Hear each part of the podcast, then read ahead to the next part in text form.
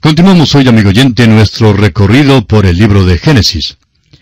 En el programa anterior finalizamos nuestro estudio del capítulo 35 y hoy nos toca estudiar el capítulo 36 que trata de la familia de Esaú, la cual llegó a ser la nación de Edom. El Espíritu de Dios emplea este método por todo el libro. El hecho es que se sigue por todas las escrituras. La simiente que se sigue es Cristo. El apóstol Pablo lo expresa con claridad.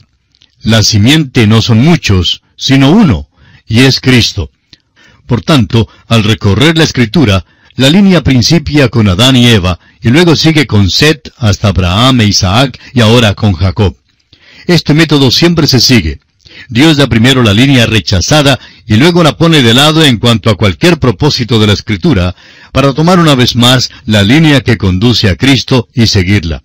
De modo que este es el propósito del capítulo 36 de este libro de Génesis. Quisiéramos decir que este capítulo no parece ser interesante para muchos de nosotros. Sería un estudio maravilloso para alguien que quisiera estudiar los nombres y las personas que procedieron de Esaú. Encontrará que uno de los nombres que se mencionan aquí son nombres que se oyen decir en aquel gran desierto arábigo en el día de hoy. Omar, el tendero, era natural de allá. También se menciona a Temán, Sefo, Gatam y Coré. La familia de Esaú colonizó a Edom. Tres veces se nos dice en este capítulo que Esaú es el fundador de Edom y padre de los edomitas. Edom queda al sur y al oriente del Mar Muerto. Está en una región montañosa y la capital de Edom es la ciudad labrada en piedras que se llama Petra, la cual todavía se encuentra hoy allí. Hay una profecía notable con respecto a ella que ya se ha cumplido hoy. Dios dijo que sería exactamente como la vemos hoy. Llegaremos a esta profecía en los libros de Isaías, Jeremías y Ezequiel. Todos mencionan en particular a este país y nación.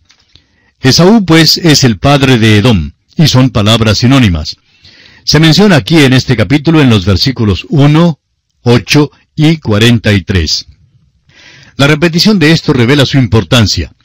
Muchas veces en la escritura se hace alguna referencia a Edom. Cuando los israelitas salieron de Egipto, por ejemplo, los edomitas rehusaron darles paso por su tierra. Así lo leemos en Números capítulo 20, versículos 14 al 21. Esto casi llegó a ser el pecado imperdonable para Edom. Es la referencia histórica y sobresaliente en cuanto a Edom. Cuando primero conocimos a Esaú, lo vimos como un niño en la familia de Isaac. Era un tipo del hombre de campo, robusto, atlético. Estamos seguros que nuestra opinión mal pensada sería que era un niño bueno. Al parecer era bueno, pero si jamás hubo un hombre carnal, pues ese era Esaú. Hace ya varios años, una señorita cristiana habló con un predicador en cuanto a un joven buen mozo al cual ella había conocido. A decir verdad, los dos eran jóvenes de buen aspecto. Ella había nacido en la China, su padre estaba en el negocio petrolero y llegó a enriquecerse mucho. Ella conoció al joven que era empleado del banco.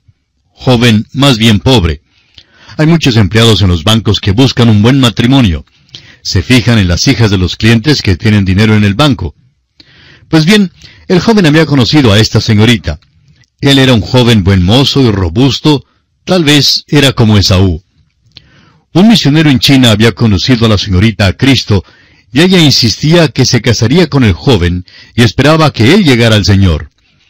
El predicador con quien la señorita estaba conversando ya había hablado con el joven alguna ocasión anterior, y este joven no tenía ninguna intención de llegar al Señor.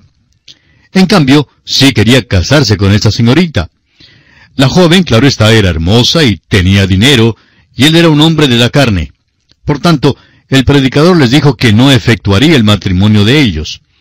Ahora, por supuesto, ella se enojó con el predicador, pero más tarde vino para visitarle y le contó que se habían divorciado. La dama confió al predicador que nunca había conocido una persona tan entregada a las cosas seculares carnales como este joven. Dijo que nunca soñó que pudiera haber una persona que jamás tuviera ni siquiera un pensamiento maravilloso, noble ni espiritual. Ella confesó que este hombre era sumamente brusco. En la parte externa parecía un hombre bueno y noble. Amigo oyente, así era Esaú. Es posible que haya alguien que deseara arguir con Dios en cuanto a su preferencia. Esaú parecía ser tan bueno mirándolo por fuera. ¿Será posible que Dios se equivocara? Dios nos revelará que no se equivocó de preferencia. Esaú es Edom.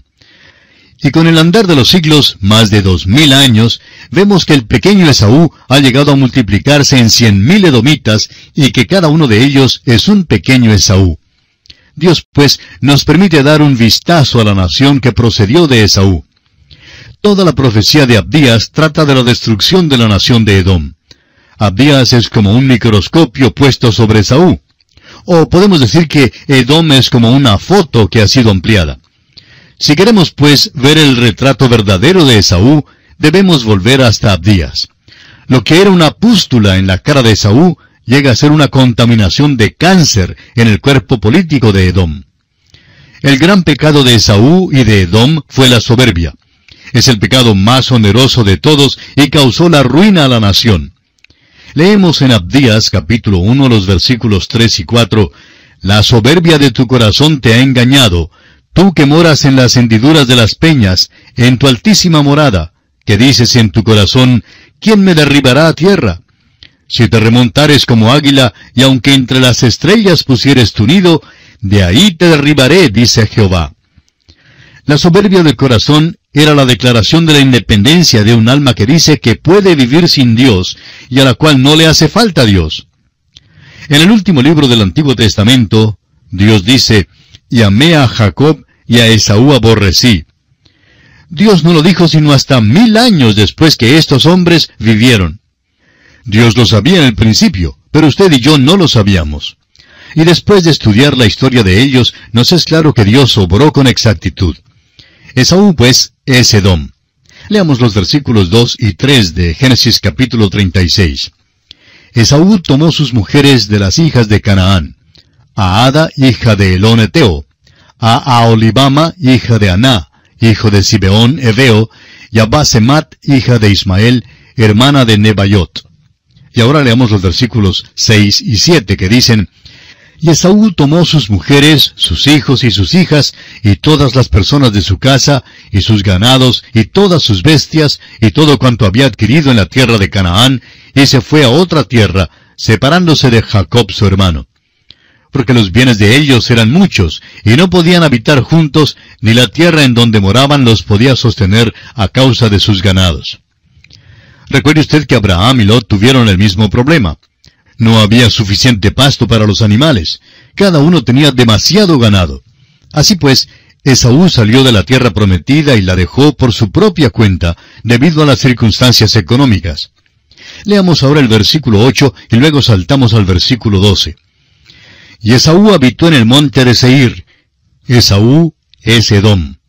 Ahora el versículo 12 dice, y Timna fue concubina de Elifaz, hijo de Saúl, y ella le dio a luz a Amalek.